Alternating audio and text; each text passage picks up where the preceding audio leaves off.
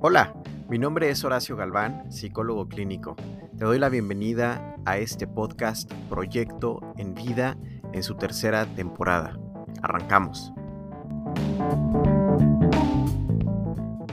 ¿Qué tal amigos, amigas? Bienvenidos, bienvenidas nuevamente a este espacio Proyecto en Vida podcast.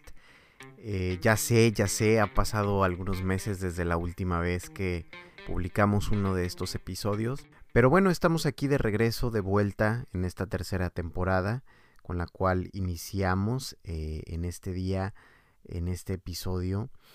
Y pues bueno, regresamos con muchas ganas, con mucha energía, eh, con muchos proyectos de por medio, eh, con un montón de información nueva que queremos traer para todos ustedes.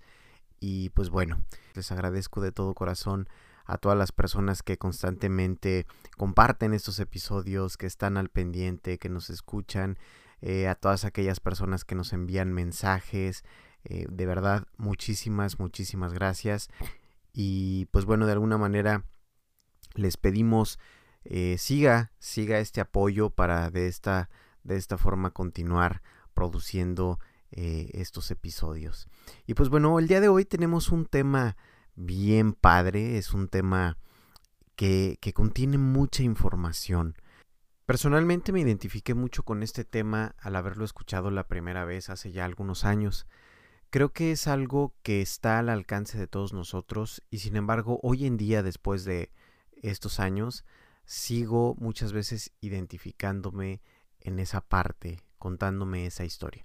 Y bueno, el título ya lo dice todo, ¿no? Vamos a hablar de este síndrome del impostor. Y para iniciar, me gustaría eh, que identifiquemos, que tengamos la claridad de la definición de estas palabras, qué es un síndrome y qué es ser un impostor, ¿no? Quizá en este momento se vienen un montón de ideas, un montón de información a tu mente al escuchar este conjunto de palabras, síndrome del impostor. Entonces, vamos a revisar estas palabras y posteriormente vamos a revisar la definición del síndrome como tal para empezar a identificar si es que tú eh, tienes algunos, algunos de estos síntomas de este síndrome y entonces después vamos a revisar cómo podemos hacerle con algunas estrategias psicológicas para poder afrontar este síndrome.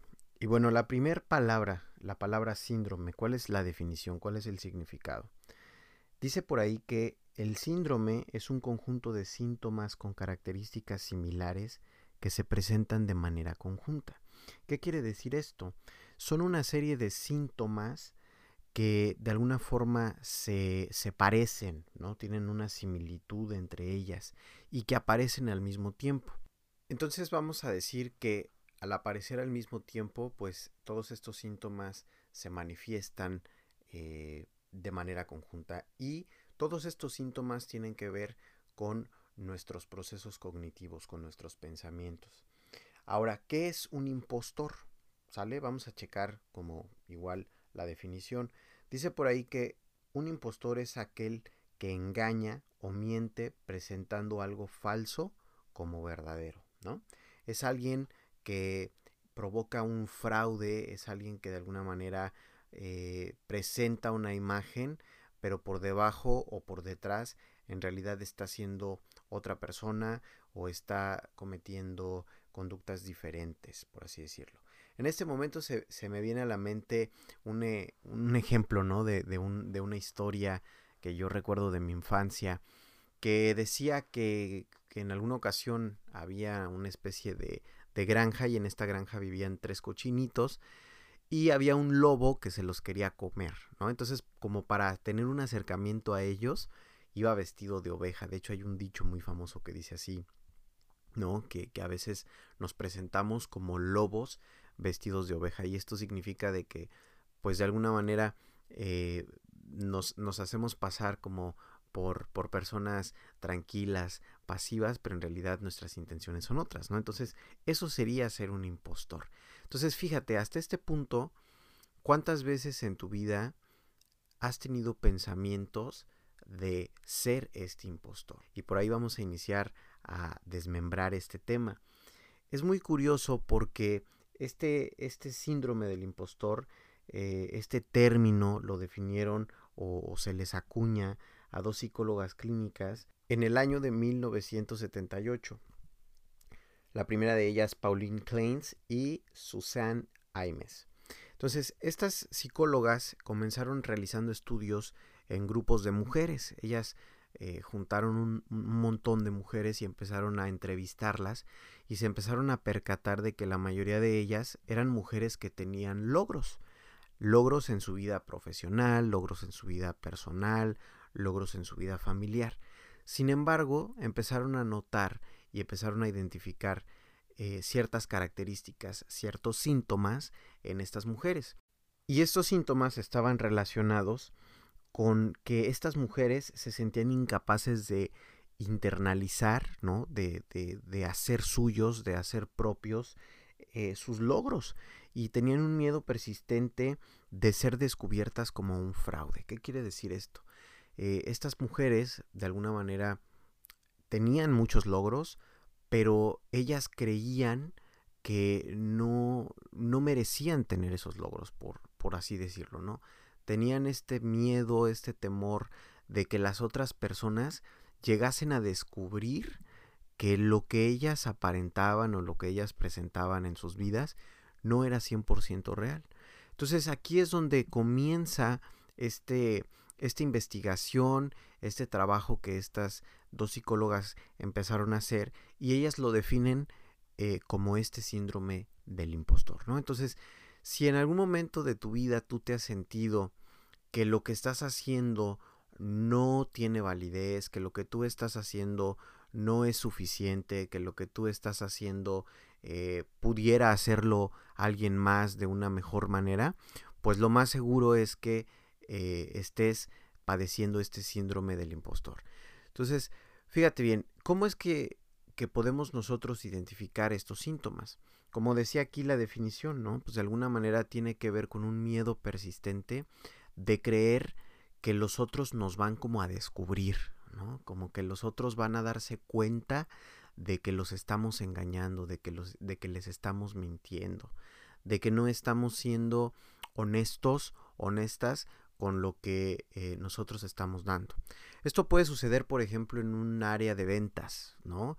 Eh, algunas de las personas, eh, por ejemplo, que se les complican las ventas, pues de alguna forma tiene que ver con esta historia, con este pensamiento de creer que no son suficientemente buenos para vender, ¿no? Y entonces muchas veces a la hora de hacer esta venta de un servicio o de un producto, pues generalmente estas personas tienen un mensaje interno, una conversación interna que constantemente les está diciendo que la gente no les va a comprar ese producto o ese servicio porque no tiene una calidad al 100%, ¿no? Por así decirlo.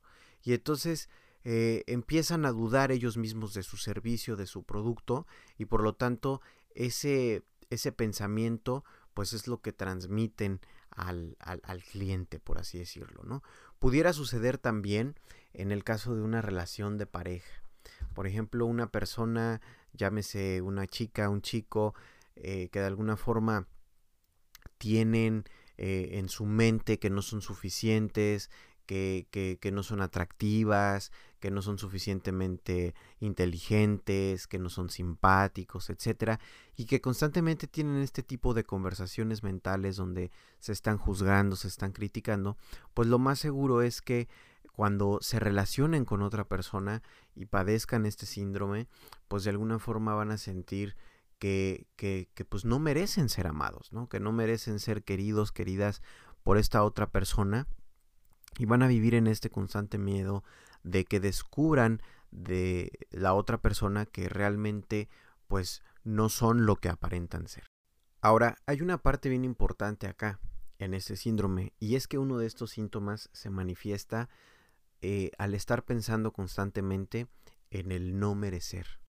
Quienes padecemos este síndrome creemos que no merecemos lo que estamos obteniendo que no merecemos esa pareja, que no merecemos ese trabajo, que no merecemos estos ingresos, que no merecemos este auto, esta casa, etc.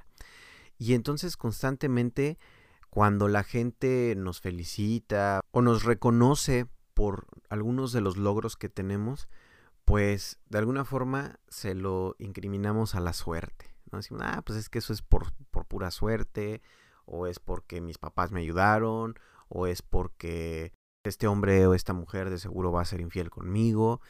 Y realmente nunca validamos nuestros logros, nunca validamos nuestros objetivos, nunca validamos nuestras metas.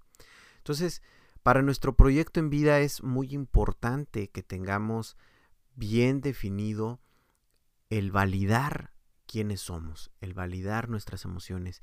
Y esta es una de las primeras características con las cuales podemos tratar este síndrome. Y es empezar a reconocer cuáles son mis virtudes. Muchas veces también no nos gusta reconocer nuestros eh, dones, nuestras virtudes, las acciones positivas, por así decirlo, que nosotros tenemos, porque lo consideramos una especie de soberbia, una especie de orgullo. Y entonces no nos gusta voltear a ver lo que sí tenemos porque lo consideramos como algo negativo, ¿no? Y entonces es más fácil observar y poner enfrente de nosotros lo que no funciona, lo que no tenemos, lo que nos hace falta, para así seguir justificando el por qué no merecemos eh, los logros o la vida que, que queremos tener. ¿no? Entonces, la primera estrategia sería validar nuestras emociones, validar nuestros pensamientos y validar, ¿por qué no?, nuestras virtudes. E, empieza por hacer una especie de lista en la cual escribas las cinco virtudes que, que, más constantemente la gente a tu alrededor, en tu trabajo, en tu familia, te reconocen y que de alguna manera consideras tú que pudieras mejorar, ¿no?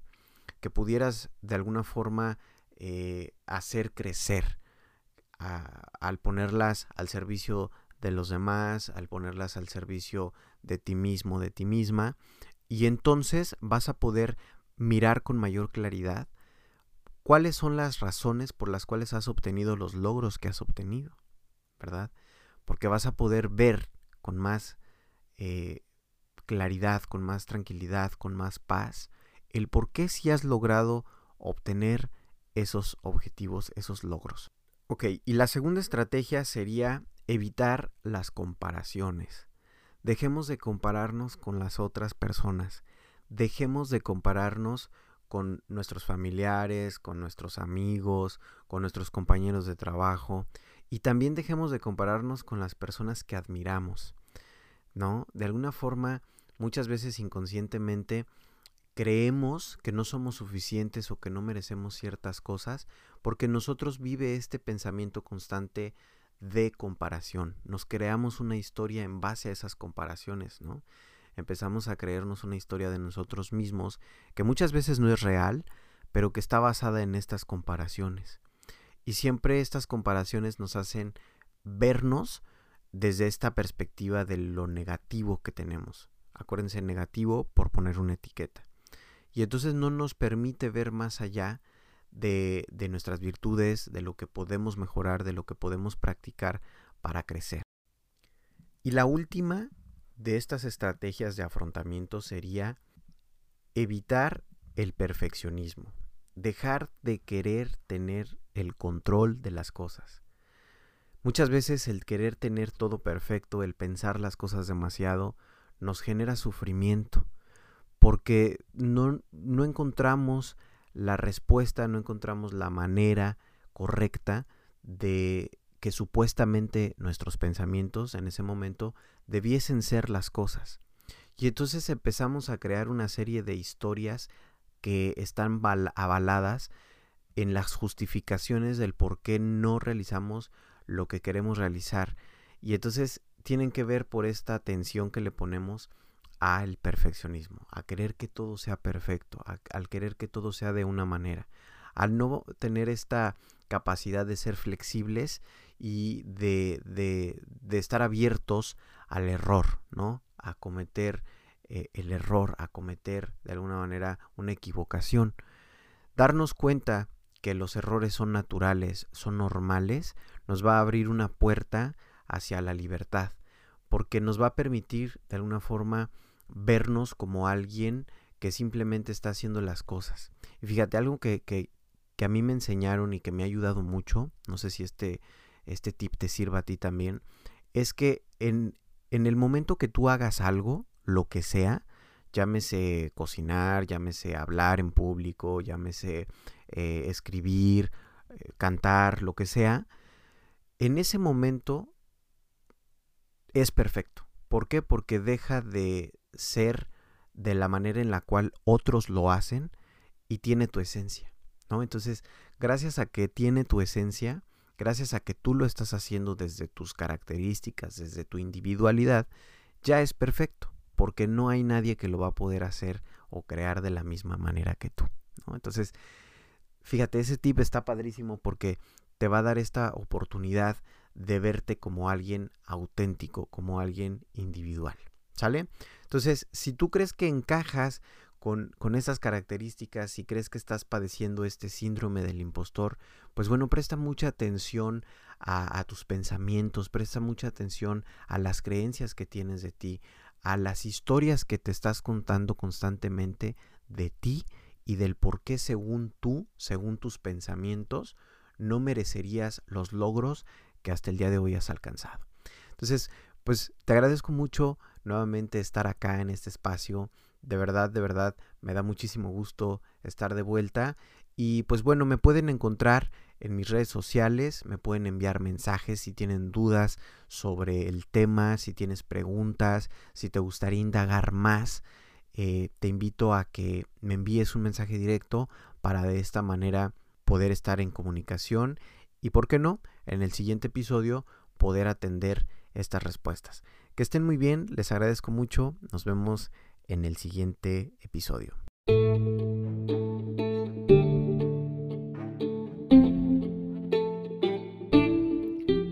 Gracias por escuchar este podcast. No te pierdas los próximos episodios. Suscríbete y activa las notificaciones para enterarte cuando un nuevo episodio esté disponible. Te invito a seguirme en mis redes sociales para estar más conectados. Puedes encontrarme en Facebook e Instagram. Aquí te dejo el link en la descripción.